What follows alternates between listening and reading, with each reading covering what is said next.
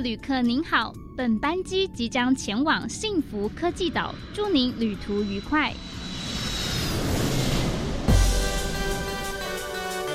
这里有最潮的科技，最有创意的循环经济应用，最先进的再生能源技术。欢迎收听由南英、利明所主持的《幸福科技岛》。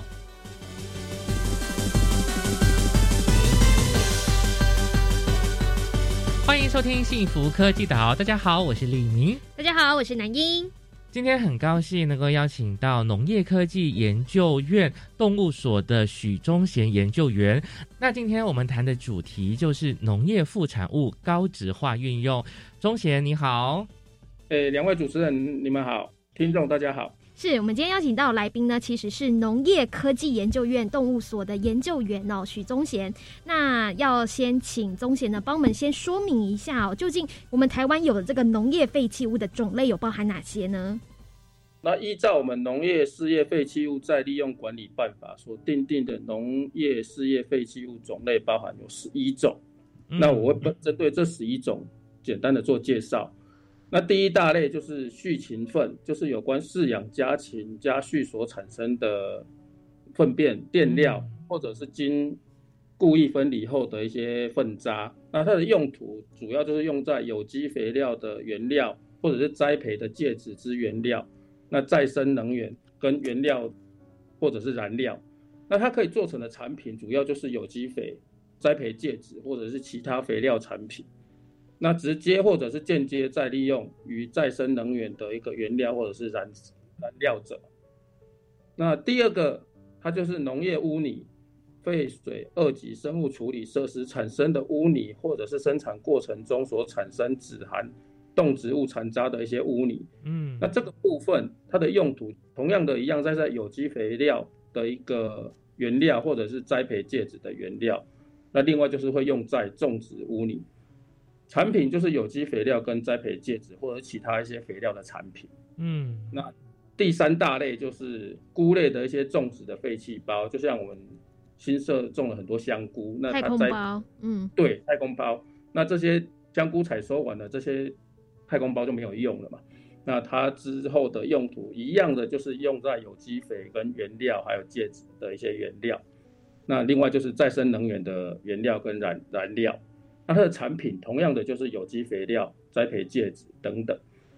第四大类就是像羽毛，就是像我们屠宰场，它可能就是哎，我们屠宰完之后那些羽毛是没有用的，嗯，那可能就是要想办法去处理。那它的用途就是会用在像，它会把它磨成羽毛粉，做成饲料的原料，嗯，然后另外就是可能会作为有机肥料、有机质肥料的一些原料，那另外还有一些羽毛制品。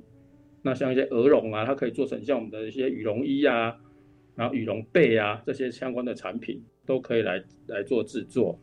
那第五种，第五种畜禽屠宰下脚料。那什么是下脚料？这边说明一下，就像我们家畜家禽，它在屠宰过程，它会产生的一些就比较没有办法让人去使用的，像皮呀、骨头啊，或者碎肉、内脏、血液。油脂这些东西就称为下脚料，嗯，那它的用途同样的可以把它做成饲料的一个原料，或者是有机肥料，然后再生能源的一些原料跟燃料。那产品就可以做成肉骨粉，肉骨粉就是可以用在动物的一些饲养上面。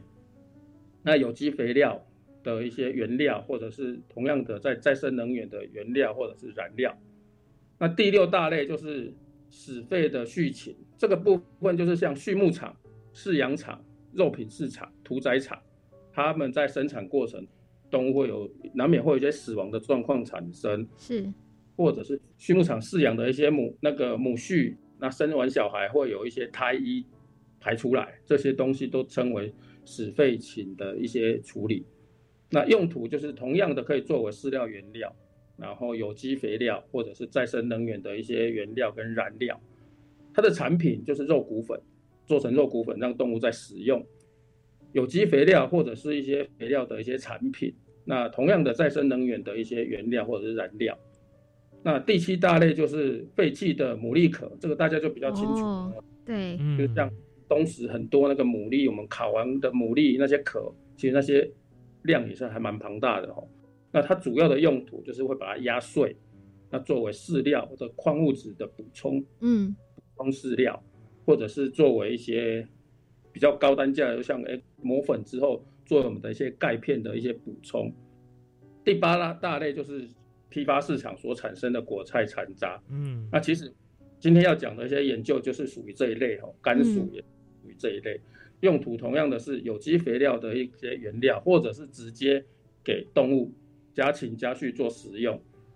那产品就是有机肥料啦，或者是供给畜禽去做食用，那供畜禽生产所需的一些营养分，那或者是同样的再生能源的一些原料或者是燃料。嗯，第九大类就是猪毛，刚刚有讲到羽毛，嗯。那在猪的部分它就有猪毛必须要处理。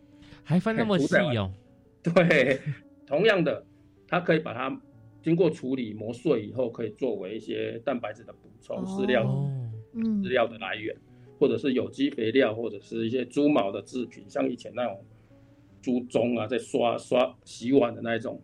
哦，很粗的那种刷子，对对对对对哦，对对对对对，可以产生的产品，就像猪毛的一些饲料产品啊，然后有机肥料啊。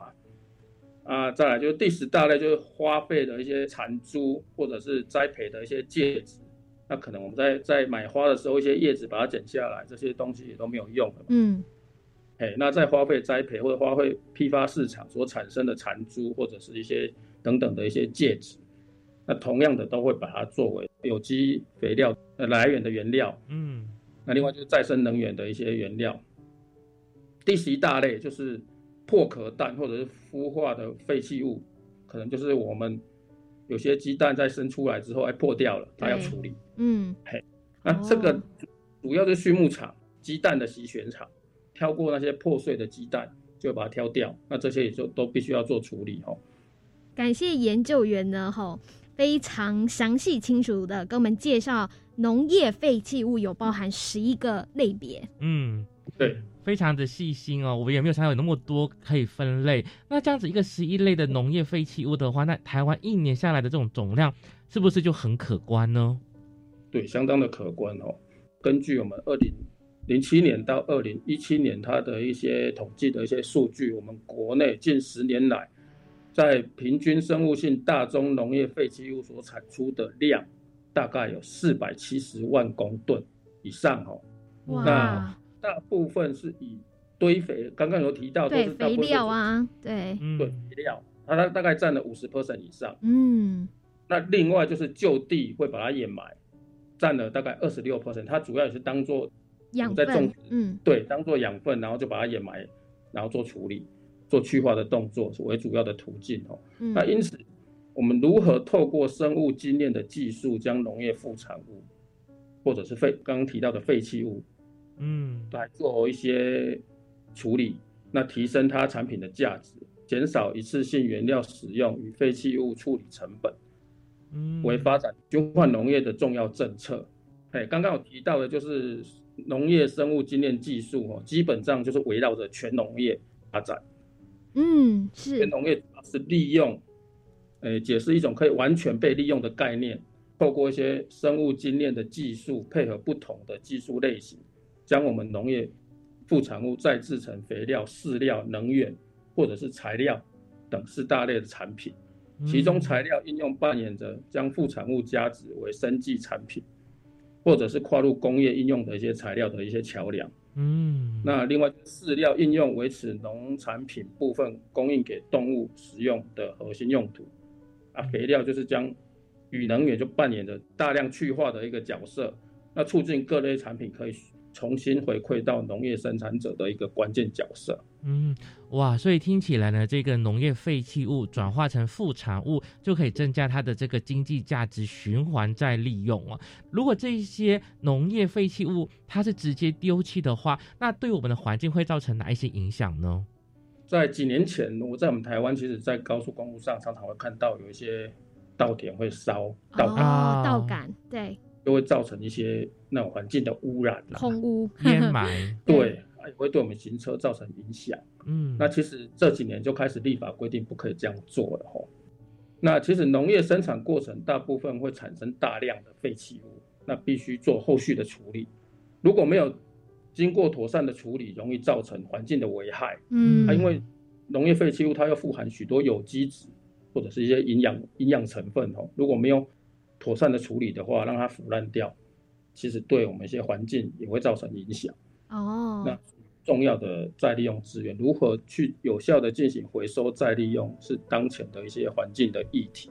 嗯，那所以呢，其实为了解决农业废弃物的问题，让废弃物呢能够循环再利用，农业科技研究院呢就推出了一个叫做农业副产品的高质化的运用。那这个运用的重点当中包含哪些精神层面呢？那怎么样去推广？我们先休息一下，待会回来呢再继续请我们的许宗贤研究员来跟我们做分享。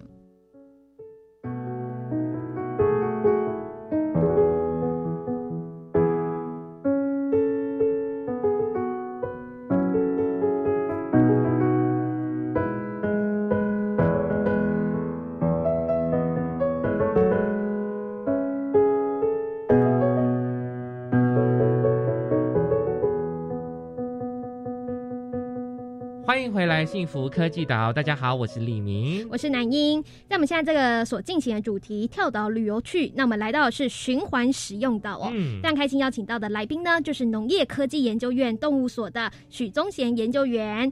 宗贤你好，大家好，今天我们谈的这个主题对我来说是蛮新鲜的，就是农业副产物的高值化运用。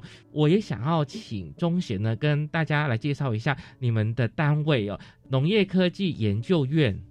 大家可能对这个单位有点陌生呐、因为我们这个单位是一百零三年成立的，那主要它就是在推动农业科技产业化、创新事业化的一个发展平台，那可以提供相关农企业、农民或者是农民团体它的一些嗯农业技术跟商品化、产业化服务。那我们农科院拥有很多的一些农业技术的一些专业人才，那就是包含了创新的一些思维啊、优势的技术，结合我们国内农业研究单位很多的研究单位上中有的一些研发能量，我们可以把它整合在一起，那进行一些产品的开发，促进产业的整合，扩展到国际市场，达到我们技术商品化，然后科技产业化，提升我们农业科技国际竞争力的目标。哇对，那农科院的架构主要是三所两中心，嗯。动物科技研究所是其中的一所，那其他还有植物科技研究所、水产科技研究所。嗯。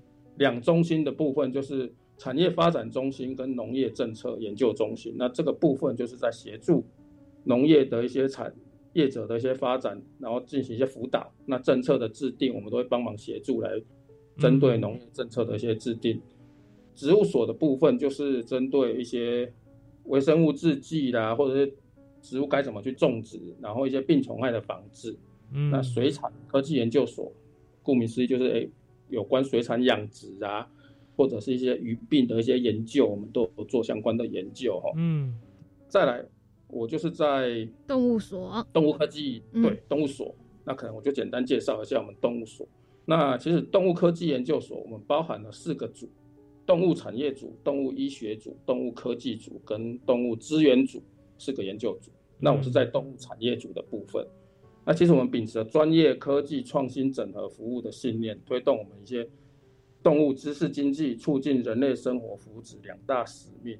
那同样的，就是作为动物与生医产业中长期值得信赖技术与服务的一些供应者。嗯那其实我们集结了一些畜牧、兽医、发酵工程、分子生物、生物化学、化学工程等的一些人才都集合在一起，那进行一些产品的开发。嗯那其实如果各位不管是在动物或者是植物或者是水产有相关任何的问题的话，其实都可以找我们。是，所以相信也可以造福不少的，像是这个从事农业的朋友、水产的朋友。对，可能这边先介绍一下我自己哦，主要负责的业务就是大家比较有听过的，像农业产销履历。那哦各位听众一定有常常到大卖场去买一些农产品或者水产品，嗯它上面就会贴一张产销履历的一个贴纸，不会去注意到它啦。可是到超市如果有看到的话，其实各位听众可以拿起手机扫描上面贴纸上面的 QR code，就可以查到相关产品的生产过程。以牛来说好，肉牛来说好了，嗯，就是牛的饲养过程，它所吃的饲料、打的疫苗、用的药物，都可以在这个资讯平台上面做呈现，都可以查得到。是，然后照屠宰、分切，什么时候屠宰的，什么时候分切的，好详细哦。对，它可以说是我们那个产品的身份证。嗯，那我们这边都是帮忙消费者做把关的集合单位，定期会到畜牧场去做采血、采饲料，然后做药物残留的检测。屠宰场、分切厂也会去做集合跟采样，嗯，看一些微生物超标啦，帮。消费者进行产品的把关，让消费者可以吃得更安心哦。是，真的很感谢你们哦，就是可以帮我们去把关这些食物。不过我们今天谈的这个是农业副产物的高值化运用，那可以请钟贤呢针对这个部分再多加以说明吗？就是什么叫做农业副产物高值化运用呢？那我这边来说明，其实这个部分哦是我这边的业务还有承接。行政院农业委员会相关的研究计划，嗯，那这个部分就是像我今天要说的含金牛，就是农委会支持的一项政策的计划成果产出。那高值化其实它的涵盖的面还蛮多的哈，因为我们台湾的一个自然环境来说，它生产规模太小，产销的成本又偏高，那呢结构又老老年化哦，那影响到生产力。所以，我们农科院就去承接农委会的计划，那去了解说，哎，我们业者的需求，那将我们农业的一些相关的素材，把它透过开发跟产业辅导链接服务，提升我们农业的竞争力。那素材就包含很多哦，像糖橘呀、可可啊、仙草、芒果、香菇或者甘薯，嗯，它就我们就可以去透过这些我们研发能量，去把这些有效成分去做产品的开发。把这些有效成分萃取出来，甚至开发成像一些银发族啦，或者保健食品、机能性的食品，让我们现在这些农产品价值可以有效的提升。对，那我们甚至可以去做一些实验，做把这些有效成分做功效试验，去做动物试验，诶，去了解它是不是真的有效，这样就可以创造我们生产者跟消费者跟市场机制的一个三赢的局面。嗯。那这样的一个呃，用农业废弃物来转化成这些副产物的话，在技术跟成本方面，呃，会不会门槛会比较高呢？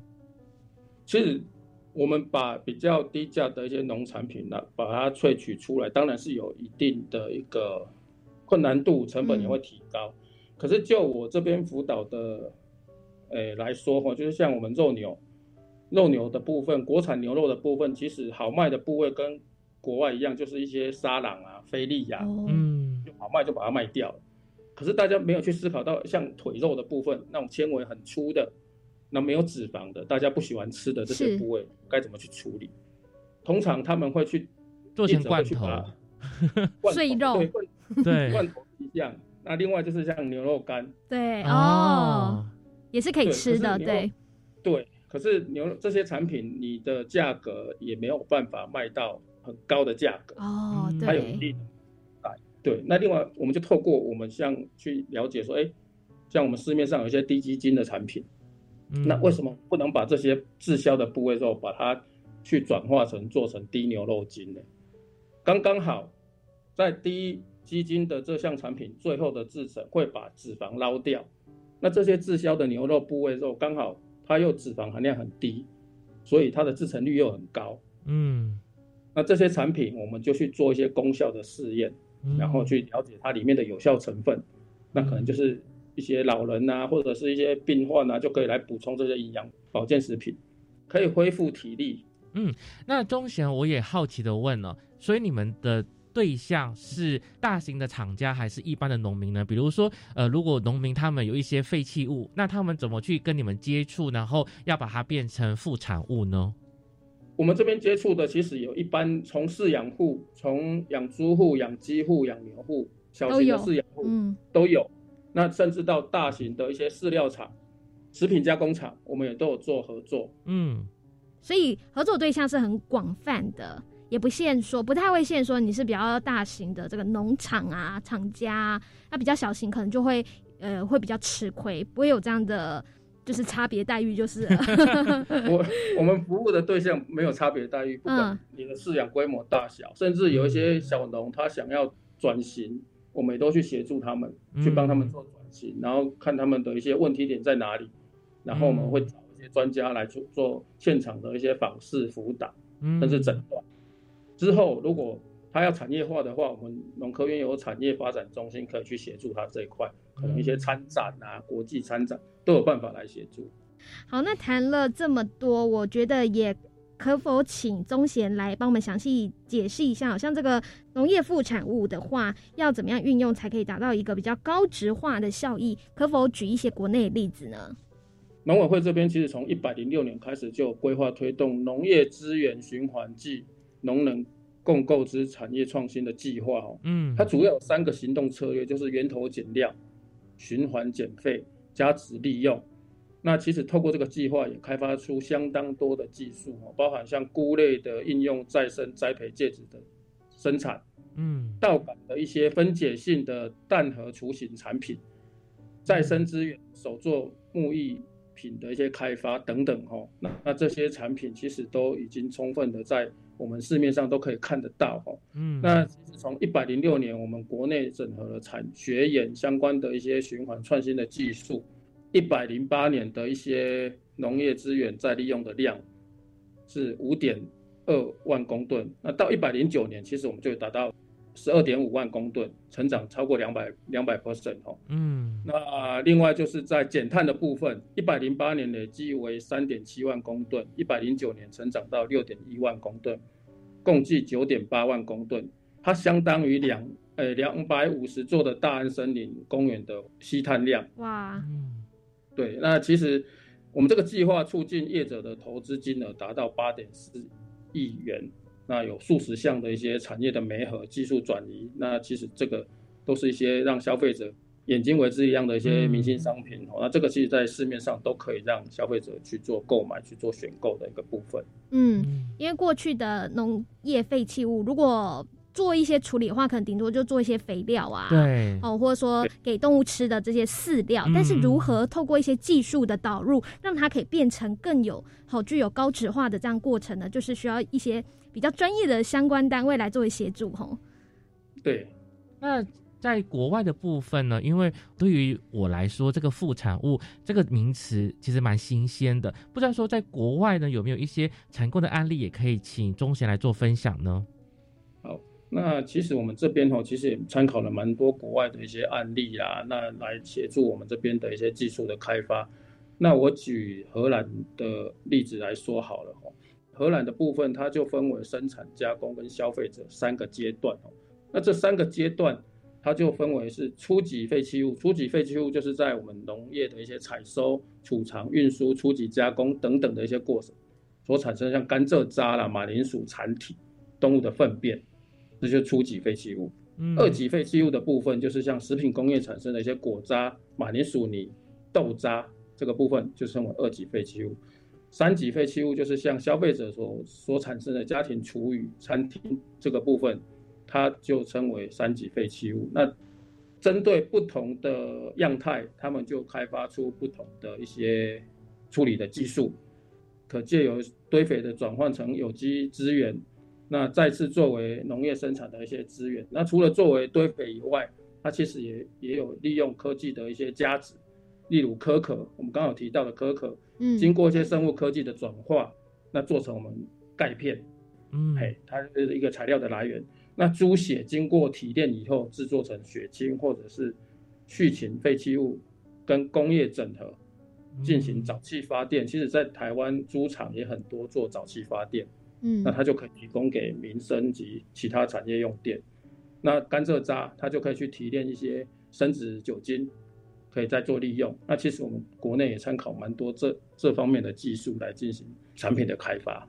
哇，真的很感谢呢，钟贤呢，就是跟我们分享了国内外的这些成功的案例哦，让我们看到了这个农业废弃物如何变成了这个副产物，作为一个循环经济的效益哦。那接下来呢，我们在下一个单元就要请钟贤来分享他们的成果喽。他们就是透过这个农业的副产物高值化运用，有一个憨吉牛高级牛肉呢，作为一个例子这个成果的分享的。我们先休息一下，待会再回来。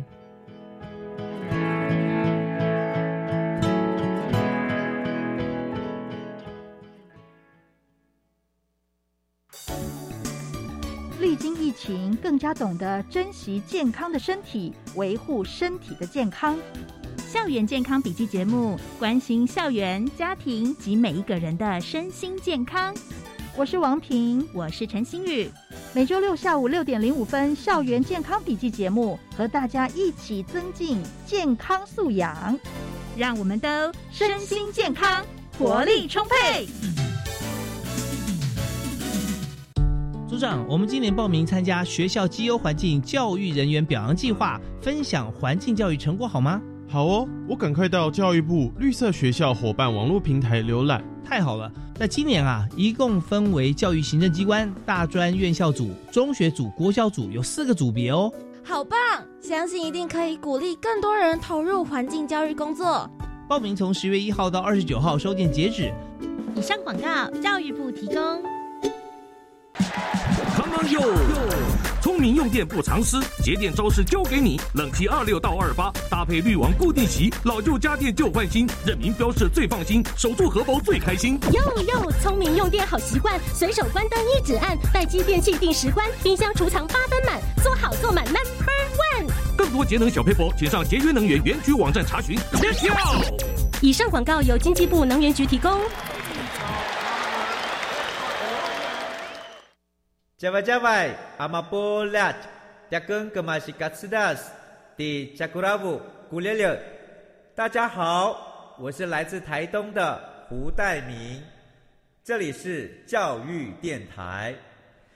那罗哇那咿呀那呀哦哎呀，那是你呀鲁玛的呀恩哦，朋友们就爱教育电台。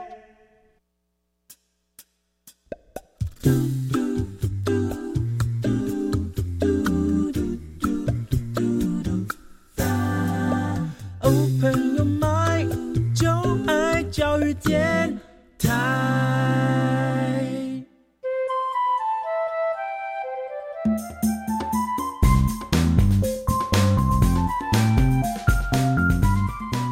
欢迎回来，幸福科技岛。大家好，我是李明，我是南英。我们邀请到的是农业科技研究院许忠贤先生，为我们做这个主题的分享啊。忠贤你好，大家好。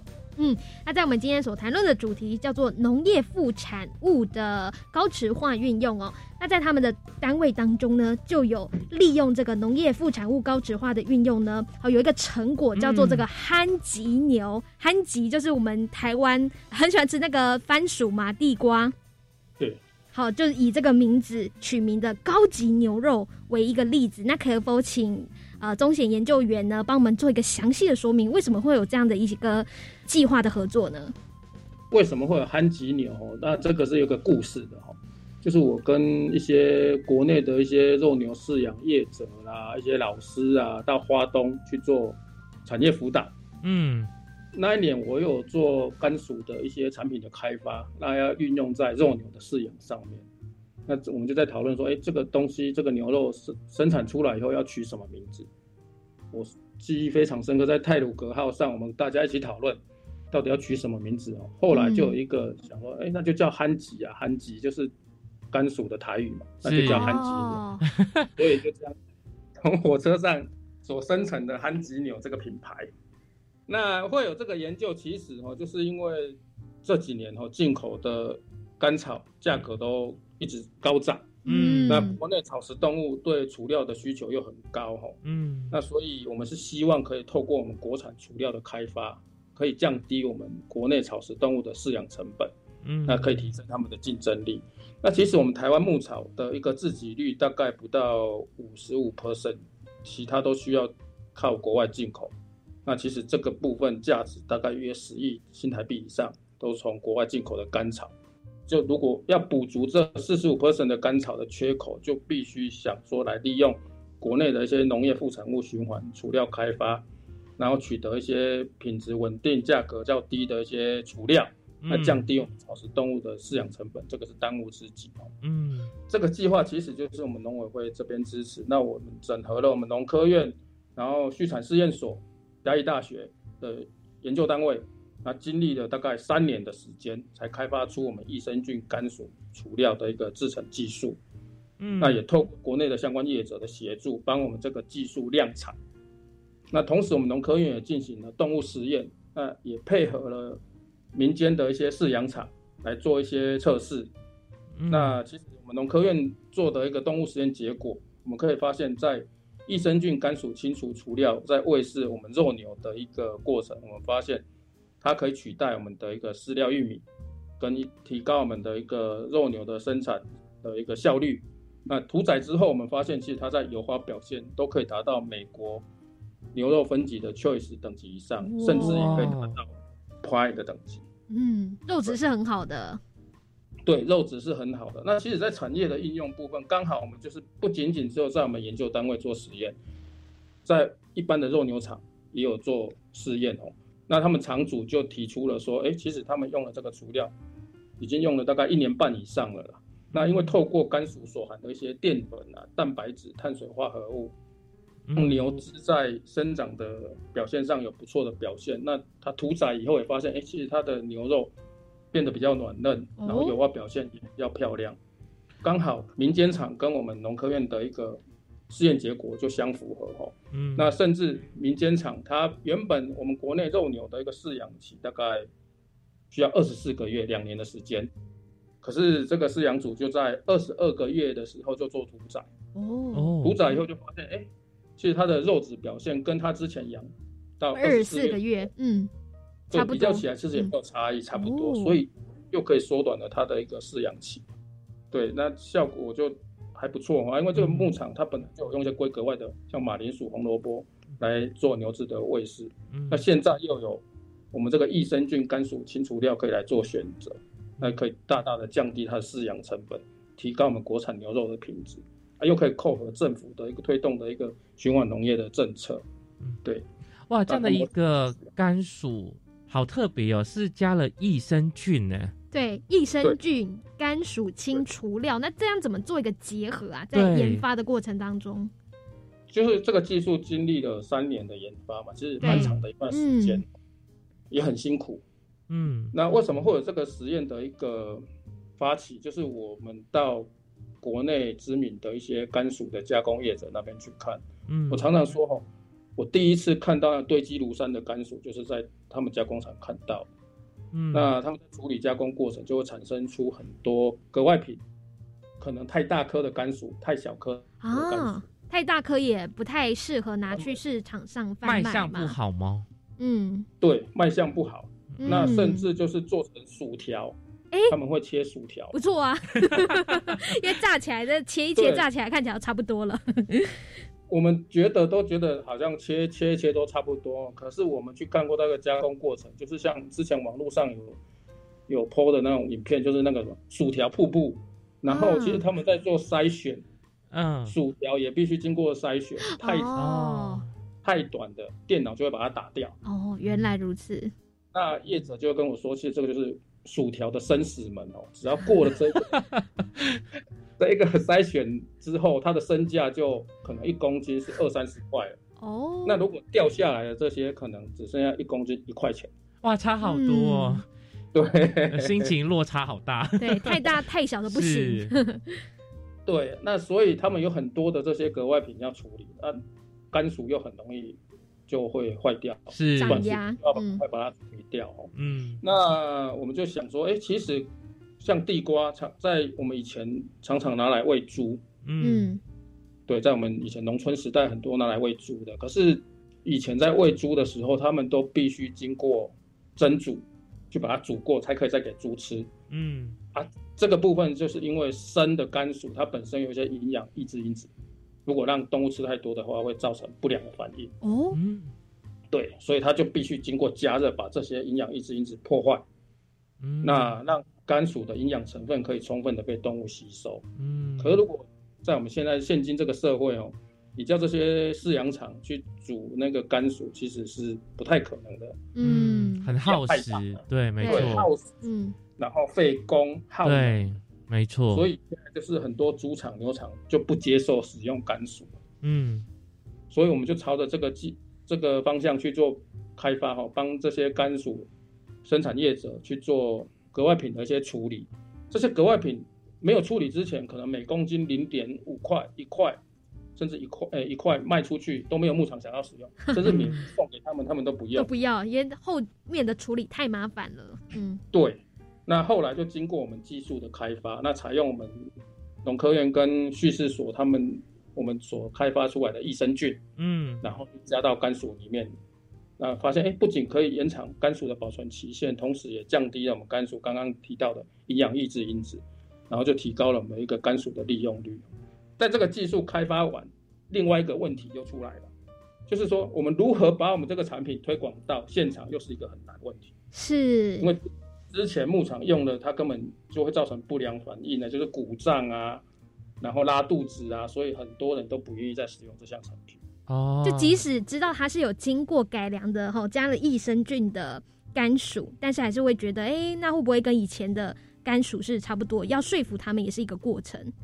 对，嗯那好在就是我从民国一百年开始执行农委会的计划，然后就是做一些肉牛产业的辅导，那认识了很多肉牛饲养户，那建立良好的关系，我们就针对一些肉牛的饲养管理啊、品质的管制啊、疾病防治都会做一些辅导，所以我们就开始沟通国内两三家肉牛饲养业者，开始慢慢使用测试，发现都没有以前的一些副作用。哇。哇，好棒哦，取得一个很好的成果，对，对，那取而代之的就是改善他们肉牛的饲养成本跟牛肉品质。嗯。那今年开始，就是这个除料，大概目前已经有十家以上的一些肉牛饲养户在使用，嗯，过程还蛮辛苦。了解。前期的开发是一个辛苦的过程当中，那后期怎么样有把一个这么好的除料产品推出来之后，说服国内的一些业者去做使用，又是一个不一样的挑战了。对，嗯，那在牛的部分呢，他们吃吗？会不会他们觉得说这个口感他们不太喜欢？所以这个必须要做前期的测试，一开始他们也不吃啊。会挑食哦。对啊，因为他们习惯吃干草了。嗯，对他后来吃了以后就发现，哎，酸酸甜甜的，哦，嗯吃起来是酸酸甜甜，当甜品 当那个零食这样。呃，因为像动物它在夏天比较食欲比较没有那么好，它刚好吃到这种酸酸的东西，又增加了它的食欲。哦所以提高了饲养的效率，这是刚好无心插柳发现的一个成果。就是肉牛饲养户他他他们都有设监视器嘛，嗯，那他发现本来原本没有使用的时候，在夏天他们牛几乎都不太想吃东西，嗯，可是加了这个东西进去以后，他发现，哎，他的牛怎么都一直在吃，一直在吃，一直在吃。哎、哇发现爱上了这样，嗯，对对，就像我们吃蜜饯一样。对，酸酸甜甜的，生干滴安呢，哇，好特别哦。对对对，加了益生菌的这个甘薯，好作为这个清除料，其实也让牛牛只后来啊，特别是在夏天好这个期间吃起来呢，吼，它们可能也会变得比较食欲大增啊。对，那不晓得说，好有这么样一个那么棒的产品推展出来，那现在国内呢也有十家十多家的业者哈去做一个呃使用，相信呢对于单位来讲也是一个非常大的鼓舞的动力吧。哎，对，就是甚至连一些机场啊、猪场都来询问说，哎，他们可不可以用这这项产品？哇，所以呢，我们就可以看到呢，这些呃农业废弃物呢，如何变成这个副产物的高值化。那接下来呢，贵单位的重点工作项目又会是什么呢？其实我们所开发的那个益生菌甘薯清除料喂饲肉牛的效果虽然很好，嗯，可是还有很多地方要改进，就像水分太高。哦，其实不要看甘薯干干的哦，其嗯实甘薯含水量很高哦，大概七十 percent 以上都是水分。嗯，那它在做发酵以后，它的水分就会就会流出来，所以在牧场的使用上就会有一点比较不方便。嗯，那其实我们今年也针对这个问题哦去做改良，可能会增加一些水分的吸附剂，它不仅可以提高我们营养成分，同时也可以解决我们水分过高的问题，那就可以让更多的经济动物像肉羊啊、乳牛啦、猪啦都可以来使用。嗯，那其实这个部分也是我们本年度在做的一些实验，那希望实验结果是好的。那如果实验在我们现在进行的这个小单元能源 DIY 岛当中呢，非常开心邀请到的是风车达人陈永峰先生，搞不好就可以呢，呃，销售到国外，红出去了。是啊，有这个很大的可能。嗯，那除了这个部分哦，其实另外我们也有在接洽国内的一些新鲜水果的节切厂。嗯。就是他们会把水果切块，就要便利商店买到的那种切好的水果。可是处理这些过程会产生很多的果渣、果皮啊，对，皮啊、芒果皮啊、苹果皮啊，其实这个量也很多，是，也很容易就坏掉，需要在短时间就把它处理掉。那所以我们也希望可以来协助这些国内的业者来处理这些果渣、果皮，让它也可以成为经济的动物的一些饲料来源。那其实像目前我们都已经串联了台湾肉牛发展协会啦、饲养户啦、大学的研发能量，那我们针对这一块这个议题共同来探讨跟技术的开发，让国内副产物能够有效的再被利用。嗯，对，非常开心听到农业科技研究院呢，吼，在推动这个呃农业相关的产官学呢，它算是集合了各方的力量，那致力于呢在提升好这个农业的一些附加价值啊。那也请贵单位呢，吼，就是继续在加油努力。好，再次感谢钟贤介绍，谢谢，谢谢。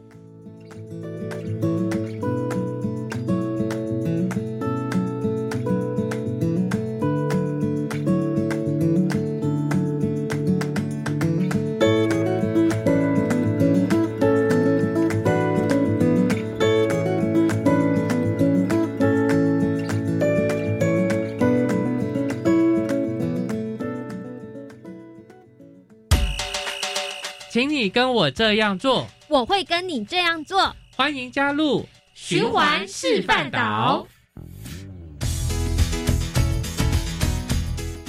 欢迎回来幸福科技岛，大家好，我是李明。大家好，我是南英。在我们现在这个所进行的单元呢，哈，我们又跳到下一个岛去了。邀请到来宾呢是 Miss Echo 一口觅食的创办人陈延婷。延婷你好。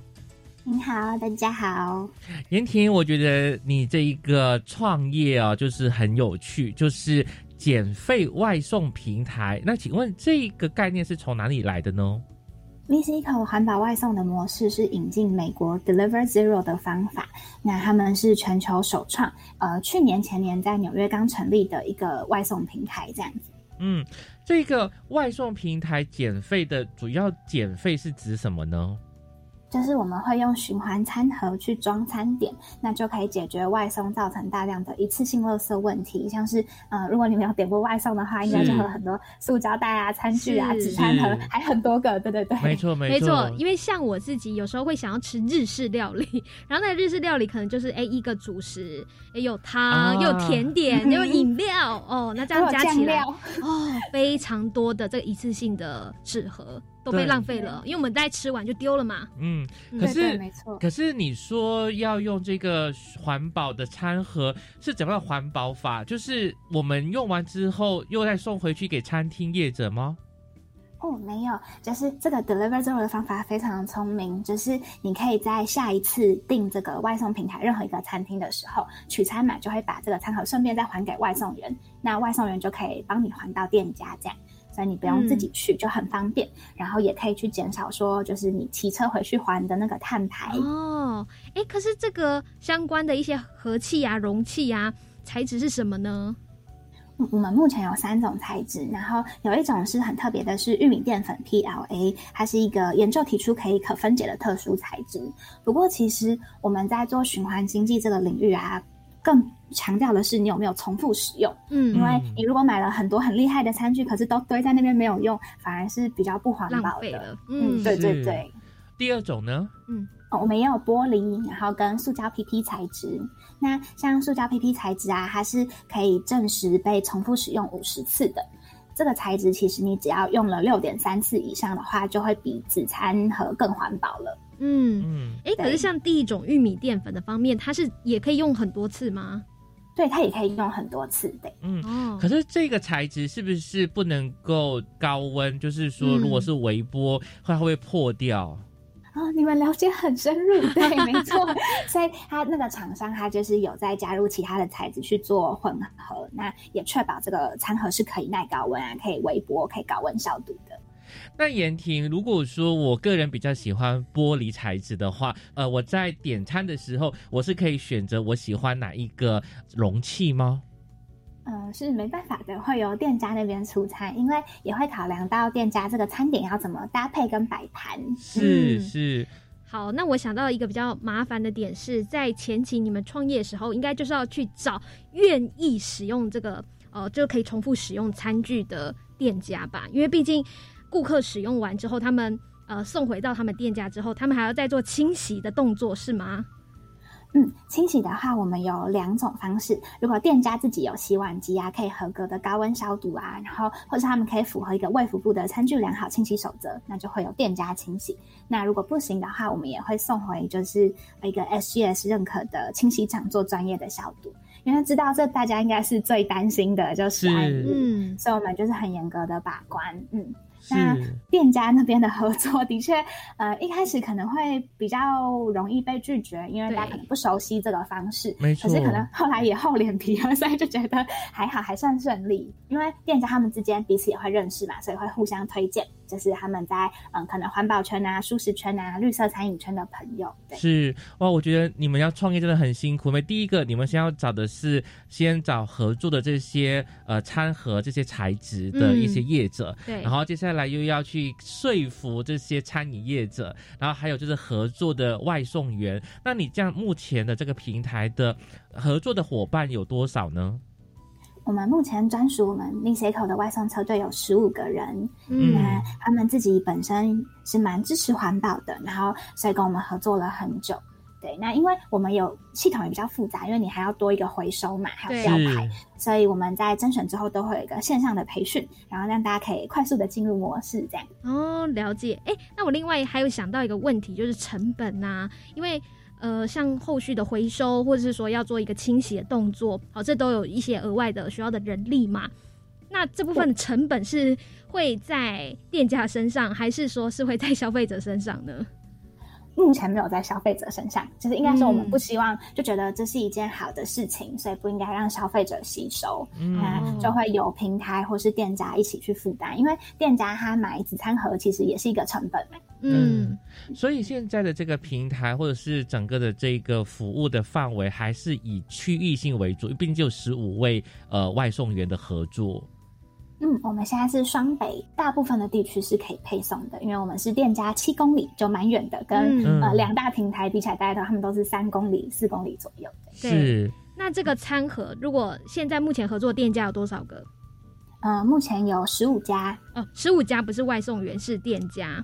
啊，都刚好是十五个，哦，都刚好。难怪我想说，哎，我刚刚是有问错问题吗？对，好，那这十五个店家，他们可能也是不同类型的餐饮业者啊。那这个盒子不是又要有大有小，或者是有汤面的，哦，对，是饭的，对。那这个在前期在购买，应该也是花了很多苦心吧？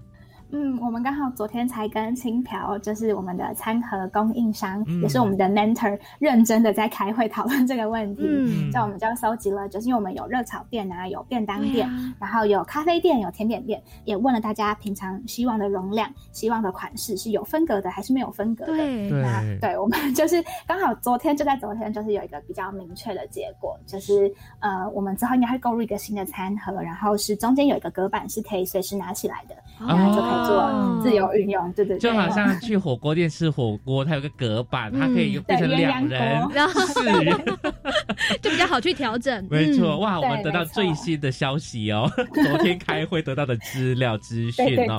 那言婷目前的这个平台，呃，已经经营多久了？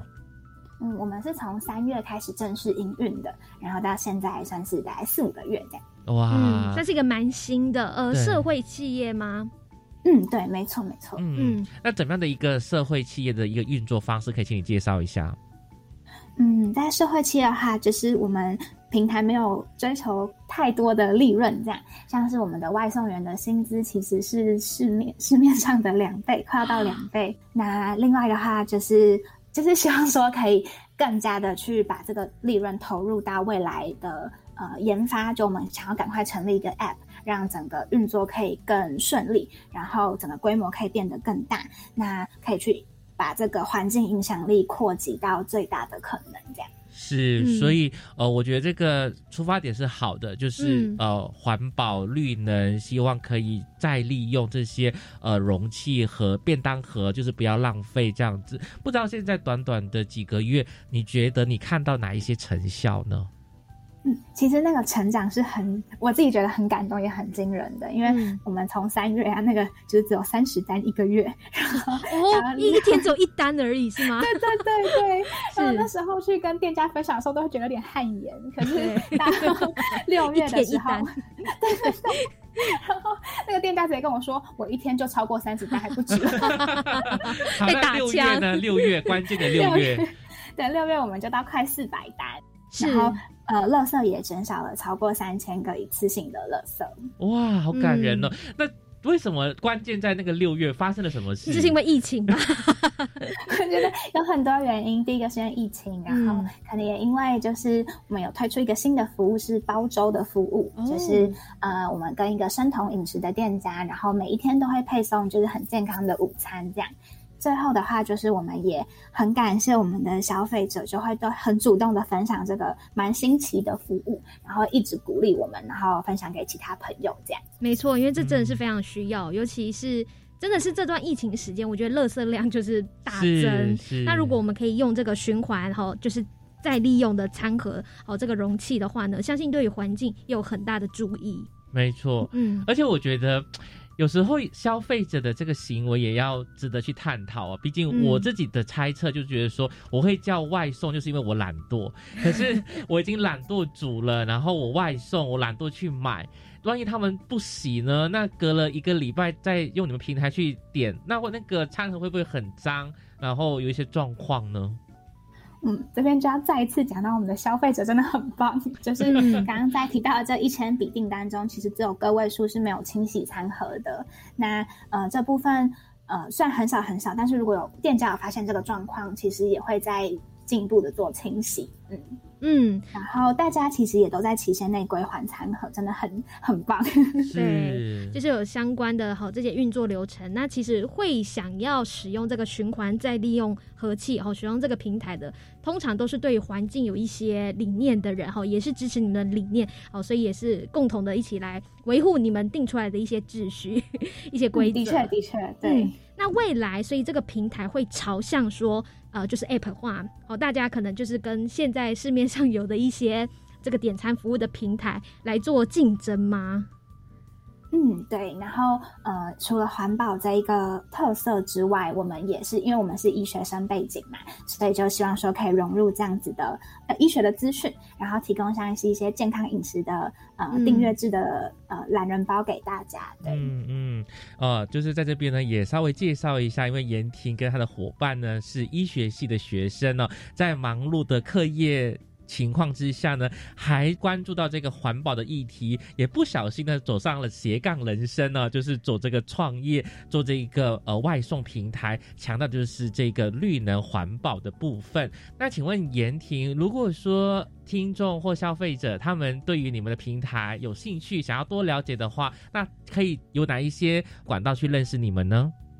嗯。大家可以搜寻 Miss Eco 的一口觅食的粉砖，那上面会有订餐网站，就可以做预约的订购。因为我们现在都是前一天预约，那未来在明年预计会上就是 A P P 的部分，就可以开放即时订单了。嗯，好，大家只要搜寻 Miss Eco，好就可以找到这个网站的资讯，就可以来下单哦，订订你的不管午餐、晚餐都有。嗯，对对对，嗯，就是一起来响应环保，非常感谢严婷的分享喽。谢谢大家。